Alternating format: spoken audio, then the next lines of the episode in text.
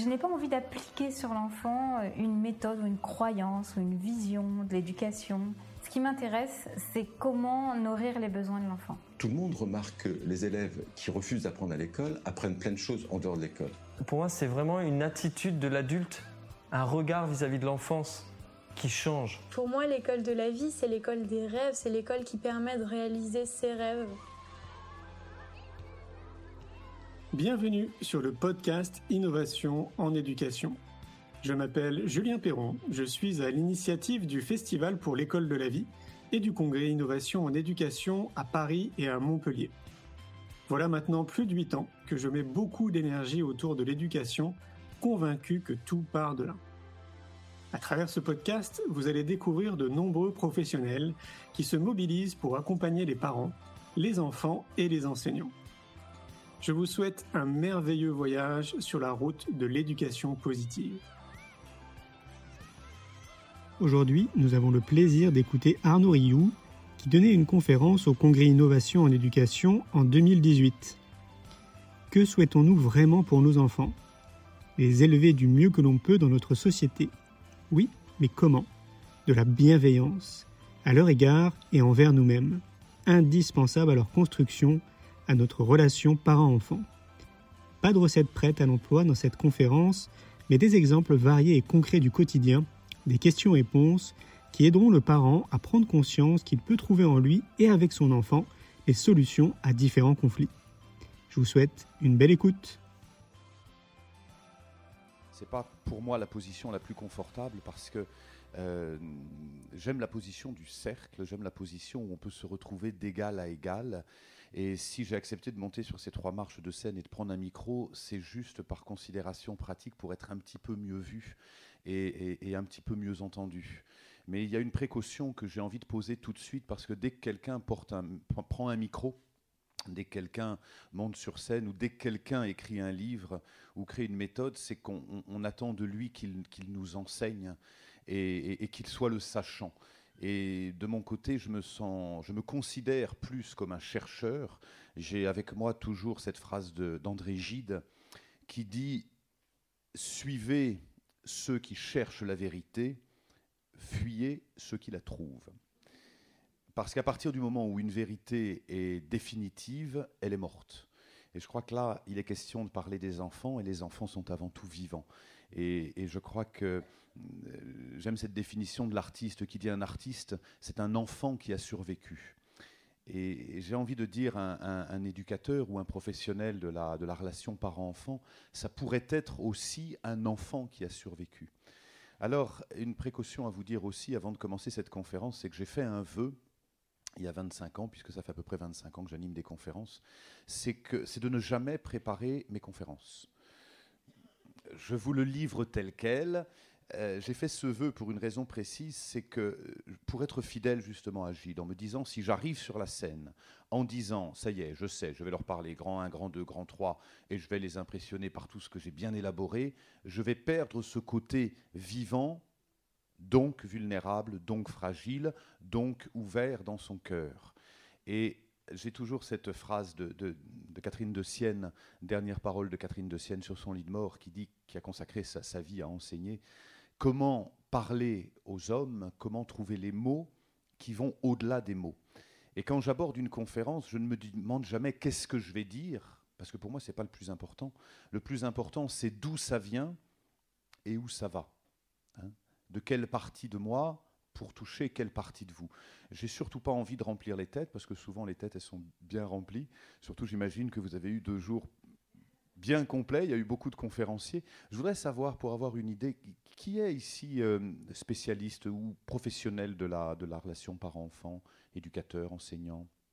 Ok, waouh. Ok, voilà. Qui, qui, est parent? Ok, on peut cumuler les deux. Qui, qui a été enfant? Ok, j'aimerais m'adresser aux trois ce soir. Hein? Ça vous va? Alors, comme je vous dis, j'aborde la conférence toujours en me disant, euh, je vais partir en, me laissant euh, toucher par ce qui se passe dans l'instant. Et donc, en montant ici, je me suis dit, OK, qu'est-ce qui s'est passé? J'ai failli pas venir. faut que je vous dise ça, je ne l'ai pas dit à Julien encore. Euh, j'étais à Montréal avant-hier, je suis encore en jet lag. J'étais à Montréal et euh, j'ai fait une escale à Nîmes hier soir, puisque je donnais une conférence hier soir pour les, chefs d'entreprise. Et donc j'ai donné une conférence hier soir, et puis en sortant de la conférence, j'ai un message euh, d'un agent immobilier, parce que je, mets ma maison en vente, et euh, je fais des parenthèses, mais on va y revenir. Je mets ma maison en vente et puis j'ai une deuxième visite, quelqu'un qui a visité la maison et qui revient pour visiter, pour confirmer. Et puis l'agent immobilier m'appelle en me disant, écoutez, euh, je ne sais pas depuis combien de temps vous n'êtes pas chez vous. Ben, je dis, je suis à Montréal. Il me dit, non, parce qu'il euh, y a un tuyau qui a explosé, parce qu'il faisait froid aussi du côté de la région parisienne. On est descendu à 0 degré. Comme la salle de bain n'était pas chauffée, du coup, ça a explosé un tuyau. Et le tuyau, il a, vous imaginez, un jet à fond la caisse pendant 5 jours. Voilà, merci de votre euh, soutien. Donc du coup, j'étais avec cet agent immobilier au téléphone en sortant de conférence. Hein, j'étais vraiment en sortant de conférence. Il me dit, écoute, on a fait la visite cet après-midi avec deux personnes qui revenaient pour confirmer parce que ça leur avait beaucoup plu ta maison, mais là, ça leur plaît beaucoup moins. Parce que ce qui s'est passé, c'est que euh, ta maison, bah, du coup, ça, a giclé l'eau pendant cinq jours, et, du coup, ça a inondé complètement la salle de bain. Et puis, comme il y avait à peu près 60 cm d'eau dans la salle de bain, ça a complètement euh, inondé le, plafond. Et comme ça a inondé le, plafond, ça a, effondré le plafond qui a inondé le rez-de-chaussée. Euh, donc, qu'est-ce qu'on fait et moi qui étais là euh, en sortant de la conférence, je dis ok, bon, bah, on, commence déjà par euh, un, fermer le robinet, couper l'arrivée d'eau. Euh, deux, alors, deux, ouvrir les portes pour que ça aère. Trois, on va laisser sécher. Quatre, prévenir l'assurance. Et puis cinq, on va attendre que ça passe. Et six, je fais venir un expert. Et donc, je passe un certain nombre de, coups de téléphone euh, à l'expert, euh, l'assurance, le plombier qui viennent en urgence, quelqu'un qui, etc. Tout ça à distance. Quand je vous dis que je me suis posé la question si j'allais venir ici, mais j'ai jamais raté une conférence. Donc euh, il n'y avait pas la question, mais en même temps, je me suis quand même demandé, voilà, vous comprenez. Et j'ai été assez rationnel dans tout ça, si vous voulez. Donc j'ai pris les décisions qu'il fallait prendre dans ces moments d'urgence. Et ça, c'était hier soir. Ce matin, il a fallu continuer pour que quelqu'un vienne éponger, pour que quelqu'un vienne faire les travaux, quelqu'un vienne prendre des photos. Enfin, toute une histoire, je ne vous raconte pas. Enfin, si, je vous raconte. Et puis cet après-midi, voilà pas que je suis pris d'une tristesse, mais d'un chagrin. Et j'ai des larmes qui viennent. Et je me dis, mais qu'est-ce qui m'arrive? Pourquoi je pleure comme ça? Pourquoi je suis si affecté? Et euh, j'ai la conférence ce soir, donc je fais en sorte de bien me centrer parce qu'il y a des choses à transmettre. Et je me dis, tiens, qu'est-ce que c'est que ces émotions? Et euh, je, suis le premier laboratoire euh, de moi-même. Quand on enseigne, on fait en sorte, pour être congruent, de s'observer. Connais-toi toi-même, tu connaîtras l'univers et les dieux, dit Socrate. Je commence par regarder ce qui se passe en moi. Et puis je me dis, tiens, c'est drôle en fait. J'ai fait les choses à l'envers d'une certaine façon. C'est-à-dire qu'il y a eu une inondation chez moi Premier réflexe que j'ai eu, c'est quoi? C'est se dire, ok, donc on analyse, on observe, on réagit, action-réaction. Hein. C'est une réaction très adulte, ça. Hein. Ce n'est pas une réaction d'enfant. Hein. Qu'est-ce que j'ai fait? Je me suis dit, je vois, on me donne les informations, donc j'agis. L'enfant, comment il fonctionne? Il fonctionne en se disant, je vois ça, je vois, j'observe, j'analyse, et donc je réagis tout de suite. Et comme je réagis tout de suite, je pleure, je crie, je me roule par terre, je suis prêt à taper du poing si on veut me forcer à faire quelque chose. Si je suis triste, on peut me rassurer. Et rien ne peut rassurer au moment où un enfant est dans l'expression de son émotion, rien ne peut l'apaiser que l'écoute. Il a besoin d'exprimer parce que tout ce qui ne s'exprime pas s'imprime en nous et donc va créer les malaises qu'on connaît ou dans la relation Hein, ou dans des pathologies, ou dans des frustrations, etc. Donc l'enfant, lui, il fonctionne comment? Un, il analyse. Deux, tout de suite, il réagit, il se roule par terre à l'écoute de ses besoins. Trois, il écoute ses besoins, justement, après avoir dit t'es moche, tu sens mauvais, je veux pas, je veux pas, je veux pas, il va se concentrer sur qu'est-ce que je veux. Hein, c'est l'étape suivante. Qu'est-ce que je veux? C'est qu'on me laisse tranquille, j'ai besoin d'autonomie, j'ai besoin de sécurité, j'ai besoin d'évolution, j'ai besoin de tendresse, j'ai besoin de, reconnaissance, j'ai besoin d'écoute. Hein. Il va identifier ses besoins, et une fois qu'il a identifié ses besoins, qu'est-ce qu'il fait? Il peut passer à l'action. Et je crois que le rôle de l'accompagnant, je mets tout le monde dans l'accompagnant, que ce soit les parents, les éducateurs, de tout le monde, c'est d'accompagner l'enfant à être pleinement qui il est. Un jour, on m'a demandé quelle était ma plus belle définition de l'amour. J'ai répondu aimer, c'est permettre à l'autre d'être pleinement qui il est. Je n'ai pas trouvé de plus belle définition. Permettre à l'autre d'être pleinement qui il est. Je pourrais prendre cette définition au nom de l'éducation. Éduquer, hein, c'est permettre à l'enfant d'être pleinement qui il est, accompagné, parce que nous avons tout en nous. Hein. Alors là aussi, j'ai juste fait une petite chose tout à l'heure avant de venir. Je me suis dit, tiens, éduquer, qu'est-ce que ça veut dire en étymologie hein? Dans l'étymologie, et ça vient effectivement de, conduire hors. Alors conduire hors, ça peut s'interpréter de plein de façons différentes. ça peut, ça peut euh, se conduire sur permettre à, la lumière de sortir, ça peut être aussi conduire l'enfant à l'extérieur de ce qu'il est. Il y a beaucoup de définitions. Donc euh, je me gardais, pour moi en tout cas, le rôle de l'accompagnant, ça va être d'accompagner l'enfant à se révéler dans ce qu'il est. Et si c'est un métier, que ce soit parent ou professeur ou accompagnant, si délicat, c'est que ça nous demande de nous poser la question, est-ce que nous-mêmes on est libre avec notre propre enfant hein? Quand ma fille, à, 7 ans, la première fois, m'a dit Papa, je, me suis, euh, je me suis disputé à l'école, et puis la maîtresse m'a grondé, etc. J'ai senti une colère, pas de ce qui lui était arrivé, hein, de ce qui lui était arrivé, qui rentrait en résonance avec les propres blessures, qui étaient plus ou moins apaisées. C'est ça qui se passe. Hein. Et la difficulté d'être parent ou d'accompagner, ça va être d'être relativement fluide par rapport à cet enfant qu'on a été, qui est toujours en nous, qui est toujours en nous. pour moi, on n'est jamais seul. Quand je suis sur la scène avec... Euh, il y, a trois personnes qui tiennent le micro, au moins. Mais je vous rassure, vous êtes au moins trois sous la perruque chacun. Hein. Le premier, c'est le maître en nous. La partie de nous qui sait. La partie de nous qui a une vision. La partie de nous qui est illuminée et qui a zéro peur. Parce qu'il est connecté à la source. Hein. C'est la partie de nous qui vient d'un espace non duel. Hein. c'est la partie, c'est notre âme, c'est notre, euh, voilà, c'est la partie de nous la plus ancienne, la partie de nous qui sait. Vous savez cette partie qui dans les situations des fois nous dit tu devrais faire ça, fais ça. Hein. c'est bon ça pour moi Non non non, ça c'est pas bon pour toi. Ça tu peux le faire. Est-ce que quelqu'un ne voit pas du tout de quoi je parle hein? Non, on est, alors ça veut dire qu'on est tous connectés à un endroit, à notre âme, à notre maître intérieur, peu importe le mot qu'on lui met. Le tout, c'est qu'il n'est pas seul. Il y a une autre personnalité qui va se manifester, celui que j'appelle l'enfant blessé, la partie de nous, mémoire de toutes les blessures depuis, alors certains disent depuis la conception, moi je remonte un peu avant, hein, mais mémoire de toutes les blessures depuis l'avant-l'avant jusqu'en gros l'adolescence, le moment où tout est mémoire d'abandon, mémoire de trahison, mémoire de rejet, mémoire d'humiliation et mémoire de blessures physiques. Toutes ces blessures qui nous ont fait croire je ne suis pas capable, je mérite pas et je suis pas digne. Que ça nous vienne de nous, ou que ça vienne de la psychogénéalogie, ou pour ceux qui croient que ça vienne de vie passée, en tout cas un héritage qu'on va avoir avec nous. Premier moi, le moi supérieur, le maître intérieur, l'âme. Deuxième moi, l'enfant blessé. Et troisième moi, c'est l'adulte hein, en nous qui va écouter l'un et écouter l'autre et qui va donner la parole à l'un ou à l'autre en fonction. Si je donne la parole au maître, alors à ce moment-là, je suis libre. Hein, je peux être dans ma mission de vie, je peux être dans ma mission d'âme.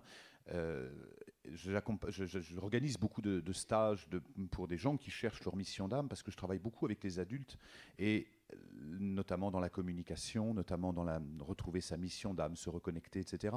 Et toujours j'ai la même chose, j'ai des adultes qui me disent voilà, c'est comme si on avait perdu le fil, quelque chose a été coupé et on veut retrouver ce, fil de notre essence que l'enfant avait, hein, que l'enfant avait. Et, cette, cette coupure, qu'est-ce qu'elle engendre? Elle engendre le manque de confiance et le manque d'estime. Or, tout ce qui concerne l'éducation s'appuie, se construit sur l'estime de soi et sur la confiance en soi. Je vais faire très simple ce soir parce que pour moi tout ça c'est très simple. Les fondations de l'éducation, c'est permettre à l'enfant de maintenir en lui une confiance en lui et une estime de lui. Comment? Chacun son boulot. Je suis sûr que vous avez autant d'outils que je peux en avoir. autant de, de, de perceptions que vous pouvez en avoir, mais permettre à l'enfant d'entretenir ce feu qui se nourrit par la confiance en soi, l'estime de soi. Quand on est, quand je suis sur la conférence, je pourrais dire, il y a trois en moi, il y a le maître en moi qui va dire, ok, tu connais ton sujet, vas-y, il y a l'enfant qui se dit Attends, il n'y a que des spécialistes, euh, il y a beaucoup de professionnels, qu'est-ce que tu vas les ennuyer? Ils connaissent déjà tout ça par cœur. Et il y a l'homme qui dit Ne raconte que ton expérience, que ce dont tu as vécu. Et comme ça, il y a un échange qui va pouvoir se faire. Hein. Mais ce qui se passe, c'est qu'on est, on est tous les trois tout le temps. Et quand je suis, par exemple, avec un enfant, parce que j'anime une classe, parce que euh, j'anime un groupe, ou parce que simplement je suis avec mes enfants, il y a les trois qui sont en nous il y a le maître en nous qui se dit, OK, je sens que c'est bien, par exemple, de transmettre ça aux enfants. Hein. Il y a l'enfant qui se dit, mais de toute façon, c'est pas la peine, on va pas y arriver, etc. Hein. Et il y a l'adulte qui va faire la part des choses, qui va développer le discernement pour reconnaître l'un de l'autre. C'est pourquoi l'accompagnement va nous demander nous-mêmes d'être dans notre, dans notre trinité, la trinité du corps, la trinité du cœur et la Trinité de l'Esprit. Trinité, être dans son corps, c'est-à-dire être présent dans le corps. Alors, ce qui est magnifique, c'est que les enfants viennent au monde avec ce, capital magnifique qui est la confiance et l'estime de soi. Aucun enfant, sinon, n'y survivrait. Vous imaginez un enfant qui... Euh, euh, attends, le lait qu'elle m'a donné, ma mère, là, il n'est pas très digeste, j'ai envie de roter, mais en même temps, j'ai un peu peur de la vexer, comme elle a passé du temps. Euh, Là, j'ai un peu envie de pleurer parce qu'il euh, est 2 heures du matin et je fais une insomnie. Mais comme fait ma mère, elle est fatiguée, donc je ne vais pas dormir. L'enfant, il a un an et demi. Non, non, non. Qu'est-ce qu'il fait? Il est à l'écoute de ses besoins complètement. Donc, il est présent dans son corps, complètement connecté à son corps. Et il utilise son corps comme un radar parce que le corps sait ce qui est bon pour lui. Hein. Et donc, l'enfant, naturellement, est à l'écoute de ce qui est bon pour lui. Il le sait. La Trinité Deuxième centre, le cœur. Hein, le cœur qui est ouvert ou qui est fermé. Et, longtemps, j'ai cru que c'est les circonstances extérieures qui ouvraient le cœur, avant de comprendre que plus on, on avait le cœur ouvert, plus on attirait à nous des circonstances extérieures favorables. Donc avoir le cœur ouvert et le troisième centre, l'esprit, être connecté. Et l'enfant vient au monde avec ce lien complet avec la Trinité. Ce qui se passe, c'est que les parents, les éducateurs, vont assez vite, alors que l'enfant naît dans cette entièreté, assez vite lui dire T'as fait ça, c'est bien, t'as fait ça, c'est mal. Hein. fais ça pour être poli, soit bonjour, soit, soit, poli avec la dame, dis bonjour à la dame, fais-lui la bise, fais-lui la, la bise. ok Et l'enfant, qu'est-ce qui se fait? Il commence à être séparé entre la partie de lui qui sait et la partie de lui qui lui dit c'est comme ça que tu as intérêt à faire si tu veux recevoir l'affection, la sécurité, euh, etc. Donc qu'est-ce qu'il fait l'enfant? Il commence à se manipuler, naturellement. Hein. Et donc il va se couper progressivement de ses besoins fondamentaux qu'il exprime brut au départ. C'est ce qui fait que, comme nous, souvent, on a été coupé de nos besoins fondamentaux. Parce que euh, moi, je me rends compte dans les, dans les, dans les groupes, quand j'accompagne des groupes, bien souvent, quand j'invite les gens à sentir, hein, qu'est-ce, que tu ressens? Bah, Je sens qu'elle est en colère. Oui, mais toi, qu'est-ce que tu ressens? Ah, je sens qu'elle n'est pas d'accord avec moi. Oui, mais qu'est-ce que tu sens, toi? Ah, euh, à ce que je sens. Hein, et ça devient un vrai travail intérieur de, de, simplement de nommer, de dire je suis triste, je suis en colère, je suis furieux. Première chose, j'écoute ce que dit mon cœur, puis je vais descendre un peu pour savoir à quel besoin ça correspond, et après je vais pouvoir savoir quelle est ma demande pour arriver dans une communication qui soit euh, non violente, ouverte, constructive, positive, quels que soient les, mots qu'on dit, mais en tout cas retrouver quelque chose de, très vivant et de très naturel. Et l'enfant, ce qui se passe, c'est qu'il vient de cet espace de non-dualité. Hein, quand euh, je fais des, régressions, quand j'amène les gens à revenir un peu en arrière pour répondre à cette question fondamentale, d'où vient-on hein, Pour mieux comprendre où on va.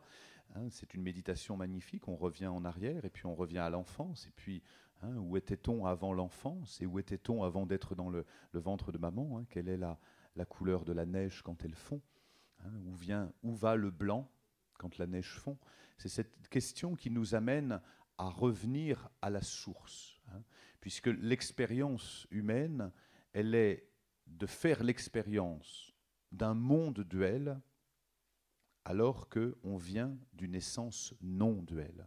L'enfant, au départ, il vient de la matrice, hein, une cellule qui se coupe, divise en deux, en quatre, en huit, 16, 24, etc. Et puis, au bout d'un moment, un embryon, et puis on va lui donner un nom, mais au départ, il vient complètement de la fusion de, il fait un. À un moment donné, on coupe le cordon, à un moment donné, on lui donne le prénom, et l'enfant rentre dans un monde de non-dualité, alors que son âme et son, essence est, est connectée à la non-dualité. Et l'enfant est dans ce, paradoxe d'être connecté à son âme, et il a besoin d'y connecter s'il veut rester vivant hein, et rester un, adulte en lien avec son énergie vitale, et en même temps s'adapter à son environnement. J'ai moi une, phrase qui m'a beaucoup accompagné, c'est la phrase d'Aragon qui dit quand l'homme étend ses bras, son ombre est celle d'une croix. Et la croix, elle a deux axes, un axe vertical et un axe horizontal. L'axe vertical, c'est le lien de nous à nous. Je suis à l'écoute de mes besoins, je suis à l'écoute de, de ma respiration, je suis à l'écoute de mon corps, je suis à l'écoute de mon rythme, etc. C'est l'axe vertical. L'axe horizontal, c'est mon lien de moi à l'autre. Hein. Est-ce que je suis capable d'empathie? Est-ce que je suis capable d'écouter l'autre, de connecter avec lui? Et cette croix, si vous regardez la, croix chrétienne, elle fonctionne sur 3 cinquièmes, 2 cinquièmes. Hein. Et elle est équilibrée à ce moment-là, comme l'homme, les bras ouverts bien souvent, ce qui se passe, c'est que soit la croix, elle est comme ça, c'est-à-dire un axe vertical hyper puissant, et puis un axe horizontal très léger. Beaucoup d'enfants, justement, sont dans cette euh, relation-là. C'est-à-dire, moi, c'est comme ça, euh, on fait pas ça comme ça, et j'en ai rien à faire, ils sont pas contents, tant pis, euh, je pleure, ça se fait pas, tant pis, je suis juste à l'écoute de mes besoins, pas du tout à l'écoute de l'autre. Et puis d'autres hein, vont être complètement à l'écoute de l'autre, mais pas du tout à l'écoute d'eux. Hein, c'est celui qui va dire euh, excusez-moi parce que comme vous êtes assis sur mes lunettes, mais en même temps, je ne veux pas me fâcher avec vous, donc euh, c'est pas grave. Je les récupérerai après. Mais de toute façon, elles étaient vieilles. Non, mais c'est pas grave. Gardez-les. Restez, bougez pas. Je veux surtout pas rentrer en conflit avec vous parce que ce qui est plus important entre le lien avec moi ou le lien avec l'autre, c'est le lien avec l'autre. Pourquoi? Parce que j'ai coupé le lien avec moi et j'ai pas mes pieds dans la racine, pas, je ne suis pas connecté dans mon axe vertical. Et plus cet axe vertical a été fragilisé, plus je vais vous le compenser par un axe horizontal, donc par la fusion des relations de dépendance, des relations fusionnelles, des relations qui peuvent être toxiques hein, pour les enfants ou pour les adultes. C'est pareil, c'est-à-dire que comme je ne, peux pas trouver ma verticalité, je vais trouver mon horizontalité. Hein. Le, le rôle du parent, ça va être d'accompagner l'enfant à être dans son équilibre. Ce qui se passe, c'est que nous, souvent, on fait les choses à l'envers. C'est-à-dire qu'on met tout de suite l'enfant dans un axe horizontal avant de le mettre dans un axe vertical. C'est-à-dire, dis bonjour à la dame, hein, sois poli, fais ceci, fais attention, tu n'es pas tout seul. mais l'enfant, déjà, il ne sait pas qui il est. Hein. Je reviens de, Mongolie, j'étais en Mongolie, puis je me suis pris une petite claque quand même là-bas. Au niveau de l'éducation, c'était exceptionnel. Il y a assez peu de théorie, mais ça fonctionne par, trois ans. C'est que des cycles de trois ans. De 0 à 3 ans, l'enfant, il est que l'axe vertical. C'est-à-dire qu'il est porté du matin au soir. On cède à tous ses caprices. Enfin, caprices, pardon, j'enlève le mot. On répond à tous ses besoins. chacun ses vieux conditionnements. Hein. Donc on va considérer l'enfant complètement à l'écoute de ses besoins il va être porté tout le temps, il va dormir entre les parents, euh, on va lui donner à manger quand il a faim, il va dormir quand il a envie de dormir, il va se promener, puis on va lui donner la main tout le temps, de 0 à 3 ans. C'est un bébé de façon à ce qu'il retrouve sa stabilité. De 3 à 6 ans, on rentre dans le deuxième cycle, l'enfant va se rendre compte que il peut se mouvoir et qu'il peut commencer à avoir une action à l'extérieur. Donc il va s'intéresser, il va aller voir les poules, il va aller voir euh, jouer avec ses frères et sœurs, il va jouer, euh, il passer du temps, il va accompagner son père, euh, voir les chevaux, etc. Hein. De 6 à 9, il commence à avoir une action vraiment précise dans la maison. C'est lui qui va aller ramasser les œufs, c'est lui qui va aller avec sa maman tous les matins pour retraire les, les chèvres, c'est lui qui, etc. De 9 à 12, il a suffisamment suivi la maman ou le papa, donc il doit savoir faire tout seul. Hein. De 12 à 15, c'est l'autonomie complète. C'est-à-dire que quand bien même les parents ne seraient pas là, il doit être capable lui-même d'aller euh, euh, euh, chercher des chevaux, d'aller chercher, etc. Et à 15 ans, il est adulte. Hein, C'est-à-dire que moi j'ai vu des enfants, par exemple, qui revenaient de passer deux jours, 15 ans, seuls au triple galop avec les chevaux parce que les parents les avaient emmenés. Et puis un enfant me disait c'était un peu difficile parce que l'année, il y, a- six mois de ça, je suis parti puis je me suis perdu. hein. Il est parti six jours. hein. Puis les parents, dans ces cas-là, ils se disent bah, il est perdu, c'est les steppes, c'est très grand, il n'y a pas le GPS, il n'y a pas les, SOS, euh, re- retrouvez-moi, hein, ça n'existe pas. Donc du coup, il y a autre chose, si vous voulez, mais on va dire il est mature maintenant, hein, c'est à lui de retrouver, il sait se reconnaître, le- le- l'Est, le, Sud, il sait se reconnaître. à quin- voilà. Donc on, chez nous, ce qui se passe, c'est comme on a du mal à, suivre ces cycles, on a tendance à faire l'inverse. C'est-à-dire que dès que l'enfant il a des jouets, on lui dit tout de suite il va falloir que tu prêtes. hein. Et l'autre expérience forte que j'ai faite, c'est alors que j'étais dans des, dans des steppes en Mongolie, dans des endroits où il n'y a rien. C'est-à-dire quand je dis il n'y a rien, il n'y a rien de... de- euh, voilà, il n'y a, une- y pas de téléphone, il n'y a pas de, de, de- jeu électronique, il n'y a pas de jouets même, il n'y a pas de jouets, il y a un bâton, il y a etc. Et je voyais des enfants qui ne s'ennuyaient jamais, hein, qui étaient complètement dans l'être, puisque complètement pleins d'eux-mêmes. L'ennui, c'est quoi? C'est une absence de soi à soi-même, comme on n'est pas en soi. On a envie de remplir ce vide de soi par quelque chose. Hein, par euh, une activité, par l'autre. On va, euh, si je reprends cet axe, moins j'ai été rempli de moi-même, plus été en manque de moi, plus je vais demander à ce que l'autre me remplisse. Ma maman, mon conjoint, ma compagne, je vais demander qu'ils me remplissent parce que je me sens vide de moi. hein. Et plus l'enfant est plein de lui, plus il est libre. Libre d'être sur cette terre pour la plus belle raison, c'est-à-dire exprimer sa lumière. Parce que je crois qu'il y, a- vraiment deux choses qui donnent un sens à être là sur cette terre. La première, c'est d'identifier qu'est-ce qu'on a d'unique. Hein, Qu'est-ce qu'on a de lumineux, notre lumière dont je parlais tout à l'heure Cette âme, elle est où? Quelle couleur elle a? À quoi elle ressemble? Hein, Trouver sa lumière. Quand on a trouvé ça, on a déjà fait un premier pas.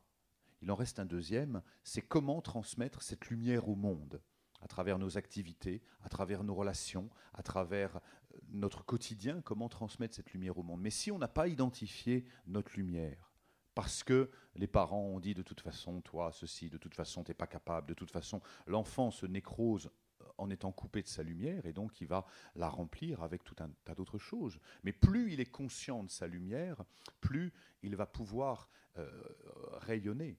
hein.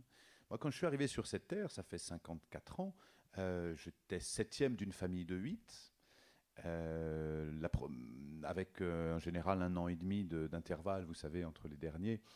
Donc euh, assez vite, je me suis dit tiens, c'est pas certain que j'étais complètement euh, désiré, complètement, etc. Puisque septième d'une famille de 8 avec un an et demi de décalage, en général, on s'interroge, quoi. Puis voilà, Euh, peut-être. Donc ça va demander à faire justement un- Et la première chose que j'ai eu besoin d'apprendre à faire, c'est trouver ma place. Hein, surtout avec cette frère et sœur qui prenait de la place. Et trouver ma place en voyant ce que j'avais d'unique. Et c'est très intéressant parce que à l'école, par exemple, je regardais les enseignants et puis l'histoire, ça m'intéressait pas, les maths, ça m'emmerdait, le français, je comprenais, ça m'intéressait pas comme ça, les sciences nat, je comprenais rien. Euh, en revanche, il y a un truc qui m'intéressait vraiment, c'est le comportement des profs. Quand je voyais un prof arriver, je me disais, tiens, c'est étonnant, celui-là, il a d'autorité, celui-là, il n'en a pas. Tiens, c'est drôle, celle-là, elle a une voix très perchée, celui-là, il a une voix plus basse. Tiens, celui-là, il a été. Donc je regardais ça, mais ça, ça me passionnait. Hein, je me disais, c'est vraiment intéressant. Donc je prenais des notes, je prenais, j'avais fait des, des notes à la fin de chaque cours sur chaque professeur, comment il s'habillait. Chacun son truc. C'était, c'est ça qui me nourrissait profondément. Il se trouve que c'est pas une matière scolaire. Donc du coup, c'est, à, l'âge de 15 ans, euh, bah, j'ai rejoint le, rang de ceux qu'on met dehors de l'école à coup de pied dans le derrière, en disant on va voir là-bas si j'y suis. Et ce que j'avais de plus à travailler, c'est de la confiance. Hein, parce que je manquais terriblement de confiance en moi. En plus, j'avais un cheveu sur la langue qui faisait que j'articulais sensiblement comme ça. Et j'étais incapable de regarder les gens dans les yeux parce que dès qu'on me demandait mon avis, je rougissais, je bégayais et je manquais tellement de confiance en moi, tellement je m'étais pris de coups que je me suis dit, il va falloir aller de là à là. hein. Et puis j'ai un copain qui m'avait dit, écoute, il y a quelque chose qui pourrait te faire du bien, c'est le théâtre. Et là, je me suis dit, ah tiens, ça, ça va être intéressant. Hein. Et j'ai commencé le théâtre quand, mes parents en fait m'ont dit, bon bah maintenant que tu arrêtes l'école euh, après la troisième, qu'est-ce que tu vas faire de ta vie hein Spontanément, j'ai répondu du théâtre. hein. Et eux, c'était pas du tout leur rayon, mais ils ont eu l'intelligence de me répondre, on peut pas t'aider, sur ce terrain-là parce qu'on ne connaît pas. En revanche, tant que tu prendras du plaisir à faire ce que tu fais, tu devrais réussir ton métier. Et je leur sais gré des années après d'avoir eu cette phrase-là. S'ils m'avaient dit, hein, euh, passe ton bac d'abord ou fais ceci à bord, et si ce n'est pas un métier, il y aurait sûrement eu quelque chose de cassé dans l'œuf. Or là, qu'est-ce qu'ils ont fait? Ils ont laissé naturellement quelque chose qui m'accompagnait, c'est-à-dire le comportement. Donc du coup, j'en ai fait mon métier. J'ai été, comédien, puis metteur en scène, j'ai dirigé un théâtre. Et puis je me suis rendu compte, alors que, que, j'animais des, des, des, des sessions, que je me mettais en scène les gens sur la scène, je me disais, mais dans la vie de tous les jours, c'est pareil en fait. On crée notre personnalité comme l'acteur au théâtre. L'acteur, comment il travaille? On lui dit, voilà, tu vas mettre un costume, puis en fonction du costume qu'il a, il va avoir une posture, euh, il va avoir telle voix, il va avoir tel comportement. On va... Et donc, l'acteur crée son personnage. Et je voyais sur les scènes de théâtre des acteurs qui, en changeant de personnage, devenaient quelqu'un de complètement différent. Et un jour, je me suis dit, mais dans la vie de tous les jours, c'est pareil on construit notre personnalité à partir de ce qu'on nous a dit qu'on était. Si je t'ai dit, de toute façon, toi, tu es quelqu'un de très créatif, hein, tu es quelqu'un de, très imaginatif, et puis ce que j'aime chez toi, c'est ce côté justement euh, euh, créatif, poète. As vraiment, as l'art, ben, la personne va le croire. Hein. Comme au théâtre, l'acteur croit son rôle. Ce qui se passe, c'est que souvent, à la fin de la représentation, l'acteur, il enlève son masque. Nous, dans la vie de tous les jours, il nous colle. Et on, se définit aujourd'hui à partir de tout ce qu'on a pu entendre. Hein, depuis 20 ans, 30 ans, 40 ans, 50 ans, tu es comme ci, tu es comme ça, euh, qui nous colle à la peau. Quand j'accompagne les parents en disant arrête de dire euh, tu es maladroit, hein, parce que l'enfant, une fois qu'on lui a dit quatre fois tu es maladroit, bah, il se dit je vais tomber le verre, ah bah, hein, je suis maladroit. Non, mais il a deux bras gauches. Non, mais c'est dans ses gènes. Hein. Toutes ces phrases qui sont collées et qui créent un personnage, mais qui l'engluent, le personnage. Hein. Moi, j'ai terminé l'école à 14 ans, je faisais une faute d'orthographe tous les trois mots. J'étais incapable de savoir si on me disait allumette, je me disais un L, deux M, comment on peut faire pour savoir c'est quoi la logique de ça. Pourquoi? Parce que quand j'avais 8 ans, on m'avait épinglé, j'avais eu un zéro en dictée, on m'avait épinglé le zéro et j'avais dû rentrer dans toutes les salles de classe pour dire je m'appelle Arnaud, j'ai zéro, je suis un zéro. Et c'était des méthodes alternatives euh, d'un autre siècle.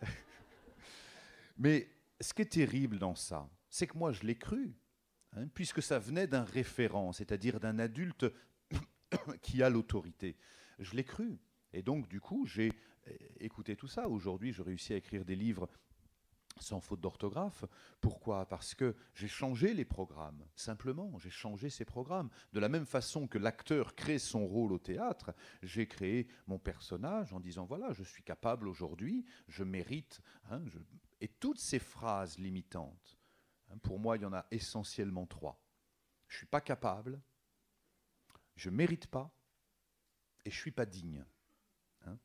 Et ça, c'est trois phrases qui sont assénées pendant des années. Tu n'es pas capable, tu mérites pas, tu n'es pas digne, par des parents, par des, par des enseignants, par des, professionnels qui ont été frustrés à un moment donné ou qui ne sont pas eux-mêmes dans leur lumière, parce que c'est impossible de transmettre la lumière à quelqu'un si nous-mêmes on ne l'est pas.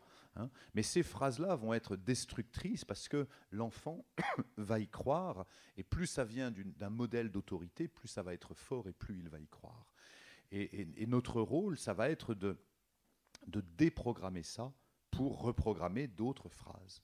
Hein, de la même façon qu'au théâtre, euh, l'acteur va s'entraîner à dire je suis, je, suis un prince, je suis un, etc. Pour, pour y croire, pour l'incarner dans ces trois corps, le corps physique, le cœur et l'esprit. Hein, quand il est dans les trois, à ce moment-là, il l'incarne. Hein, c'est pour ça qu'on tape les trois coups au théâtre, on invite la personne à s'incarner. L'enfant, c'est pareil pour vous prendre un, exemple dernièrement, dernièrement, je, propose euh, à ma compagne, je dis tiens, on, va, on va partir une semaine en vacances.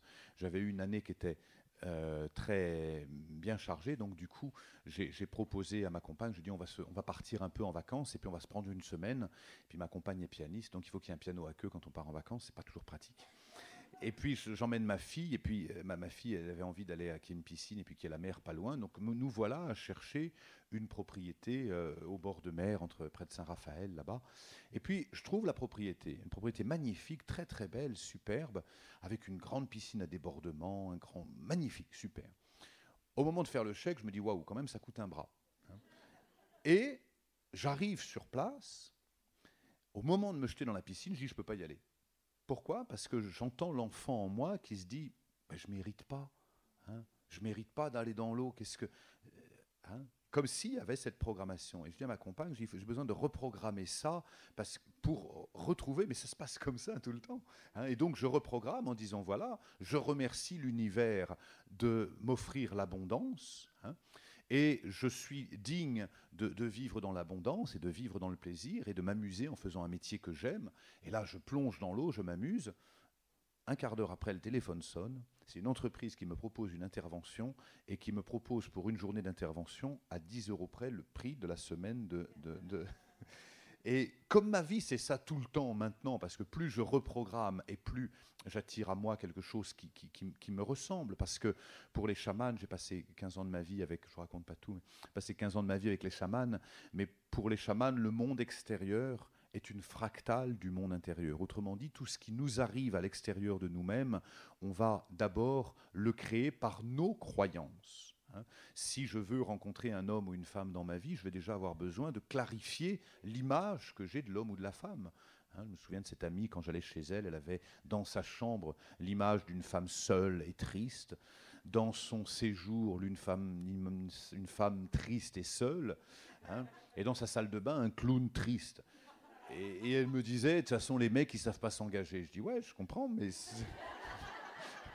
s'engageront pas là, parce que c'est pas l'homme, c'est la représentation que tu as de l'homme. Et toutes ces phrases qui ont été balancées, qui nous ont fait croire que. Donc on a un véritable travail de, reprogrammation pour nous, pour nous, et pour pouvoir accompagner nos enfants, puisque je crois qu'on a tous en commun cette, intention-là, c'est de permettre à nos enfants qu'ils soient eux-mêmes dans leur propre rayonnement. La question, c'est comment permettre à nos enfants d'être dans leur rayonnement si nous-mêmes, on s'autorise pas à être dans le nôtre. Et c'est pour ça que commencer à, prendre soin de soi, apaiser l'enfant qu'on a été, quand je vous racontais l'histoire de la, de la salle de bain, de l'inondation, qu'est-ce que j'ai fait cet après-midi? Ben, J'ai invité l'enfant que j'avais été, hein, celui qui, s'était- qui était déçu, parce qu'il disait J'avais une belle maison, elle était toute belle, elle était toute magnifique, d'un seul coup, c'est une ruine.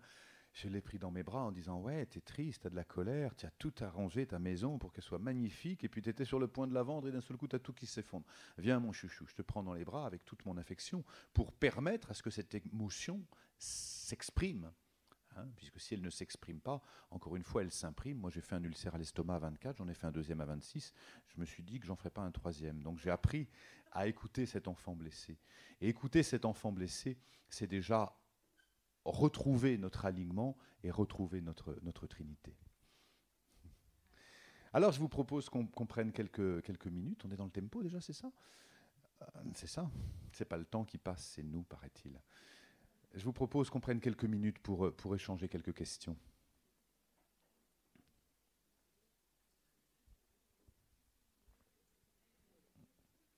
Ça va? Ça se passe bien? Merci, pardon, c'est moi qui prends une minute pour noter. Euh, une question? Euh, D'abord, merci pour tout ce discours qui vient clôturer en fait ces deux jours que j'ai passés là avec euh, le message un peu flou que je m'étais que j'avais récupéré de mon enfant intérieur hier matin et qui finalement est parfaitement à sa place et juste là ce soir avec vous. Euh, néanmoins, subsiste une question qui est, bien sûr, je suis sur le chemin, je vais en faire mon métier, etc., de la reconnexion avec l'enfant intérieur, parce qu'en fait, on a tous notre propre enfant qui est encore en nous. Mais euh, guérir les blessures, par quel moyen en fait? On, on a combien de temps pour répondre Hein Euh, Souvent, on va attendre d'être complètement guéri pour se dire, OK, je vais attendre de guérir mes blessures pour commencer à aider. Et si on regarde, si par exemple, je vous invite à, faire, à, prononcer cette phrase-là, j'aimerais pouvoir aider, mais je n'ai pas guéri ma blessure. hein. Regardez ce qui se passe si vous prononcez intérieurement cette phrase-là. J'aimerais pouvoir aider, mais je n'ai pas guéri mes blessures. Maintenant, dites-vous, quand j'aurai guéri mes blessures, je pourrai aider. Regardez ce qui se passe.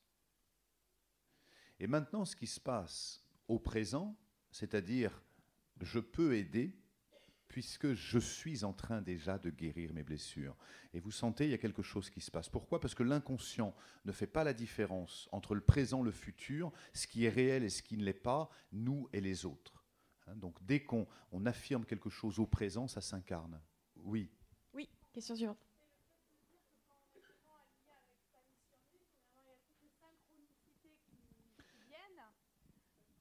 c'est une histoire aussi de visualisation positive et de synchronicité, et de synchronicité au final aussi. C'est que tout ce qui arrive, dans, tout ce qui arrive dans le monde visible, ça a besoin d'arriver dans le monde invisible. Nous ne sommes pas séparés de la source.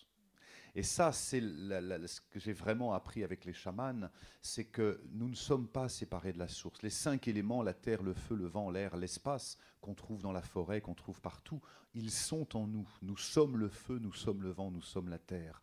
Quand je parle de quelqu'un, c'est de moi que je parle. Hein, quand je montre quelqu'un du doigt, il y a trois doigts qui me montrent moi-même. Et c'est ce qui fait que quand je, parle, par exemple, quelqu'un dit, c'est cette personne-là, tu sais ce qu'il m'a fait? Il me dit ça. Mais moi, je ne vais pas me laisser faire parce qu'il me dit ça. Et tu sais ce qu'il C'est un manipulateur. C'est un, pervers narcissique. Tu sais, il, il, me manipule à l'endroit où moi-même je veux bien être manipulé. Hein, mais quand je parle de l'autre, c'est de moi-même. Et plus moi-même je suis en paix, plus je vais attirer à moi hein, la paix autour de moi, des relations paisibles et des situations paisibles. Hein. Dans les, j'ai eu longtemps, j'ai, eu un cabinet pendant une vingtaine d'années à Paris, et puis j'avais des parents qui venaient me voir toujours en me disant il y a un problème avec lui, hein, parce que mon enfant il passe sa vie sur les, jeux vidéo ou parce que il passe etc. Euh, comme si l'enfant pouvait être un problème seul. Donc je regardais toujours la relation en disant tiens qu'est-ce qui se passe hein. mon, enfant est agressif, il, crie toujours, il hurle. Ah oui, quand il parle doucement, il est entendu parce que spontanément, on n'a pas le besoin d'hurler si on est entendu. Hein. donc on est toujours connecté dans la relation, on est deux. C'est impossible de dire l'autre est. Non, l'autre est par rapport à nous. Hein.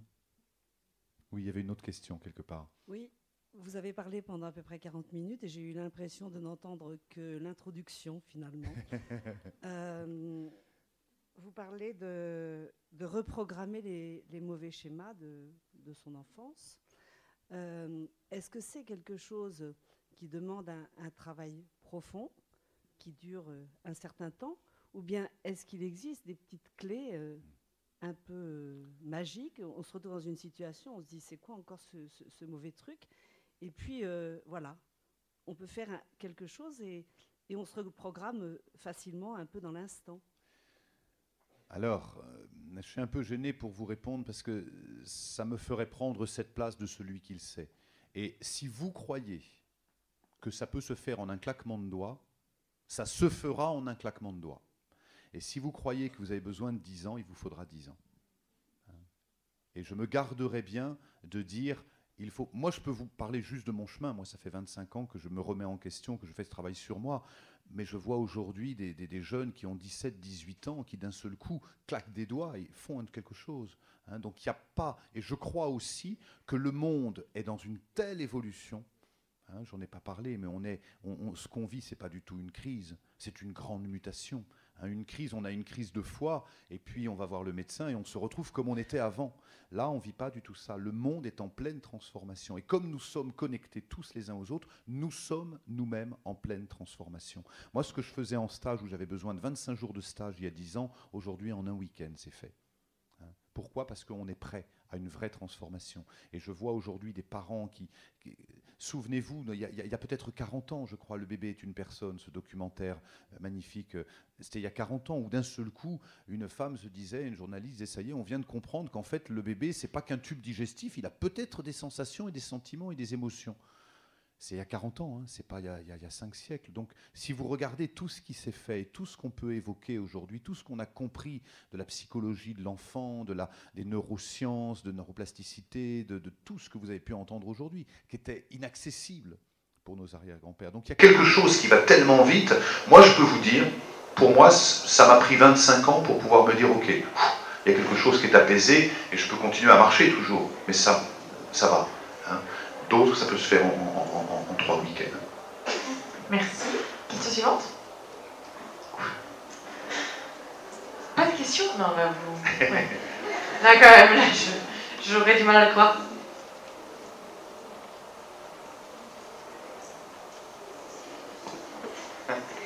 Euh, on va tous rentrer chez nous là, euh, avec euh, plein de choses assez, enfin, hyper positives. On est tous reboostés à fond et on a envie de changer le monde et, d'être un meilleur parent, un meilleur prof.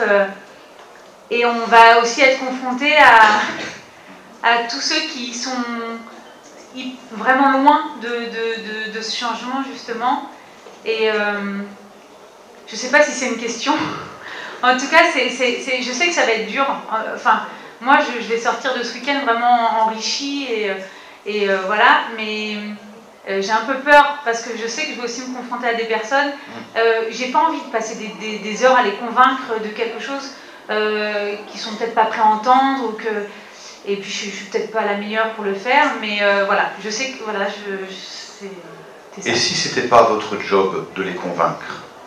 Parce que changer l'autre, moi j'ai passé des années à vouloir changer les autres. Mais je me suis rendu compte que c'était juste pas possible. Pour changer les gens, il y a besoin d'une condition, c'est qu'ils soient en demande. S'il n'y a pas en demande, il n'y a pas possible. Maintenant, si vous, vous vous changez vous-même, Hein, si vous, vous devenez plus doux avec vous. Alors il y a une chose qui me tient à cœur aussi, c'est que vous avez entendu beaucoup de choses sur euh, les parents, l'éducation, etc. Je voudrais surtout pas que vous repartiez avec la culpabilité, en hein, se disant, eh ben, tirer l'oreille de mon fils, etc. On a fait de notre mieux. On a fait de notre mieux. Ça, c'est vraiment important pour moi de vous dire ça. On a fait de notre mieux, on a fait des conneries. Il y a des choses qu'on ne savait pas. Il y a des choses, on était au bout de nous-mêmes, on a fait de notre mieux. Et c'est très important pour moi de, ne laisser sur cette terre aucune, trace de notre souffrance et du jugement qu'on pourrait avoir sur nous-mêmes. Il y a un mythe qui existe, hein, c'est le mythe de l'enfant euh, modèle, Hein, qui nous fait croire que l'enfant modèle, c'est l'enfant qui euh, euh, est toujours joyeux, il se réveille le matin, il fait son lit, prépare son petit déjeuner, il part en chantant à l'école, et puis il revient et il écoute ce que dit sa maman, ce que dit son papa, et puis il va euh, ensuite jouer avec ses petits camarades en prêtant ses jouets, et puis quand la maman lui dit va te coucher, il dit oui maman, au revoir maman, il va se coucher. Cet enfant, il a juste une faiblesse, c'est qu'il n'existe pas. Et de la même façon, il y a un autre mythe c'est le mythe du parent modèle qui est disponible dès 8 h du matin pour, ou dès 6 h du matin pour préparer le petit déjeuner des enfants avec des céréales et un grand sourire, euh, qui prépare la table, qui a le temps tout en allant travailler 8 heures par jour de préparer des, tartes au quetch euh, et, d'organiser des, des goûters pour les anniversaires. Ce parent n'a qu'une fragilité, c'est qu'il n'existe pas. Nous sommes dans nous sommes sur, un terrain d'expérience. Hein. J'aime cette phrase d'Ocho qui dit La vie n'est pas un problème à régler, c'est un mystère à explorer. Hein. Et longtemps, moi j'ai eu des parents qui venaient me voir en me disant Voilà, il y a un problème, comment on peut trouver la solution? Non, il y a un défi. Il y a un défi qui nous est donné. Hein, des fois, je rencontre effectivement des parents qui sont avec des enfants hyperactifs, des familles qui ont, qui ont quatre enfants qui se crient dessus. Il y a un vrai C'est un sacré boulot, c'est un sacré job, les parents, vraiment. Et, je vous tire mon chapeau à chacun, et encore plus si vous en faites votre métier. C'est un vrai job. Donc, une chose après l'autre, et beaucoup de bienveillance pour vous. Et si vous-même vous changez quelque chose en vous, si vous êtes plus douce, plus doux avec l'enfant que vous avez été, naturellement vous allez dégager plus de paix. Dans un premier temps, on devient souvent, je, je dis ça en conférence, on me dit mais tu pousses les gens à être égocentriques. Oui, dans un premier temps. Quand on est égocentrique, à un moment donné, on va bien, on est serein, et puis quand on a été égocentrique, on peut après devenir ethnocentrique, s'occuper de nos enfants, de notre famille. Quand on a été ethnocentrique et que tout va bien, on peut devenir mondocentrique. Mais on ne peut pas s'occuper de l'autre si on ne s'est pas occupé de soi. On ne peut pas rassurer un enfant si on est inquiet, et on ne peut pas être tendre avec un enfant si on est dur avec nous-mêmes. Donc la première enfant dont on a besoin de s'occuper, c'est l'enfant qu'on a été. Eh, mais je vous invite, s'il n'y a pas de questions, de terminer sur une méditation par rapport à ça. Ça vous va? Alors, je vous invite à, être juste présent ici et maintenant, et juste présent dans votre corps. Juste euh, sentir le contact du sol sous les pieds, sentir le contact du bassin sur la chaise, et être attentif à toutes les sensations que, vous pouvez avoir de chaud, de froid, de picotement, de tension, de détente. Juste tourner l'attention vers l'intérieur. Hein, méditer, c'est être le témoin de ce qui se passe à l'intérieur. Hein, puis quelques mouvements de bassin juste pour sentir, surtout si vous avez été assis longtemps dans la journée, de sentir votre colonne vertébrale et de sentir cette colonne droite. Droite parce que si votre colonne physique est droite, vous allez être aligné dans votre vie. Et soyez présent dans vos épaules, dans vos mains, dans vos bras. Et soyez présent à votre respiration. J'inspire et je suis conscient que j'inspire. J'expire et je suis conscient que j'expire. Soyez présent à votre respiration. À chaque fois que vous inspirez, visualisez que vous inspirez comme une belle lumière blanche qui vous appelle et vous sécurise.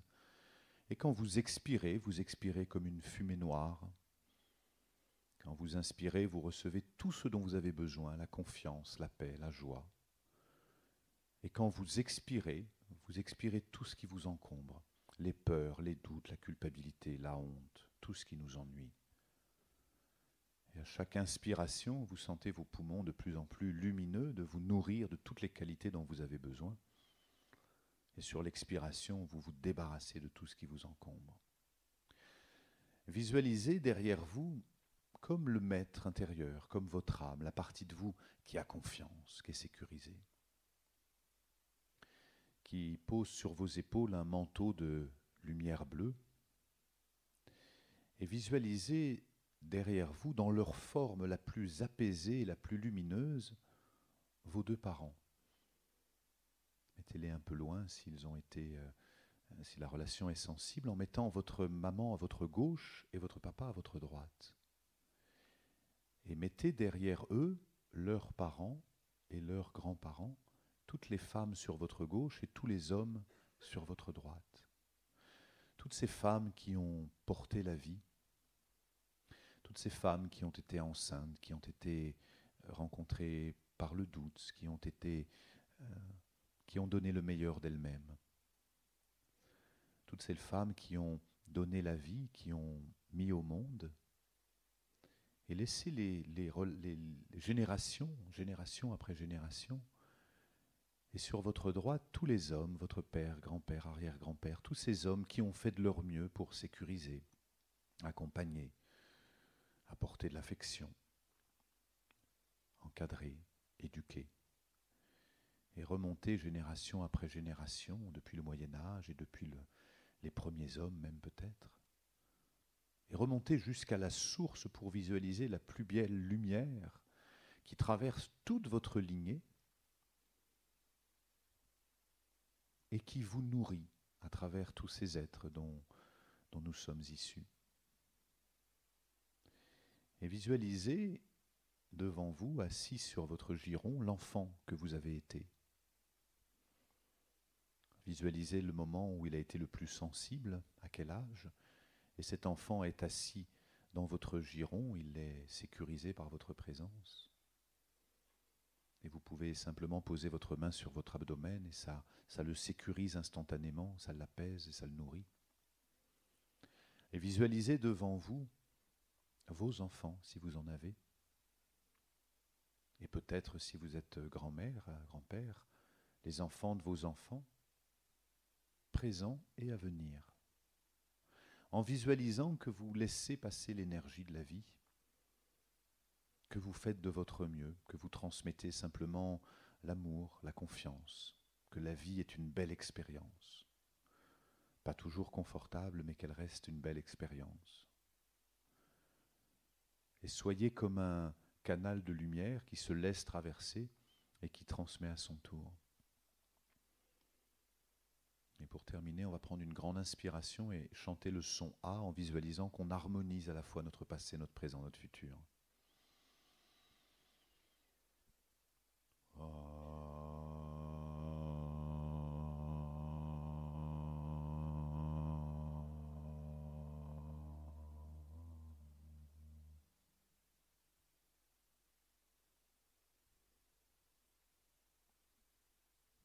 Voilà, je vous invite à ouvrir les yeux. Nous ne sommes pas sur la terre pour vivre une expérience spirituelle. Nous sommes sur cette terre pour permettre à notre âme de vivre une expérience temporelle. Et parmi les plus beaux terrains de jeu et d'expérimentation, Il y en a une que nous partageons tous et que nous partageons particulièrement aujourd'hui, et c'est l'éducation. Merci de votre présence.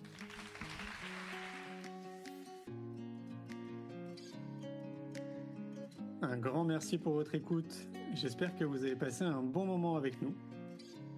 Pour aller plus loin dans votre recherche, nous avons créé un magazine papier, le magazine Innovation en éducation. Un magazine que vous retrouverez uniquement sur abonnement, livré tous les deux mois partout dans le monde. Un magazine 100% éco-responsable, 80 pages en moyenne, sans publicité. À travers le Festival pour l'école de la vie ou le Congrès Innovation en éducation, nous rencontrons des milliers de professionnels qui proposent des solutions pour les parents, les enfants et les enseignants. Ce magazine se veut être un pont avec le podcast, nos événements et les films que j'ai réalisés. On se retrouve maintenant la semaine prochaine et entre-temps, je vous souhaite une très belle route.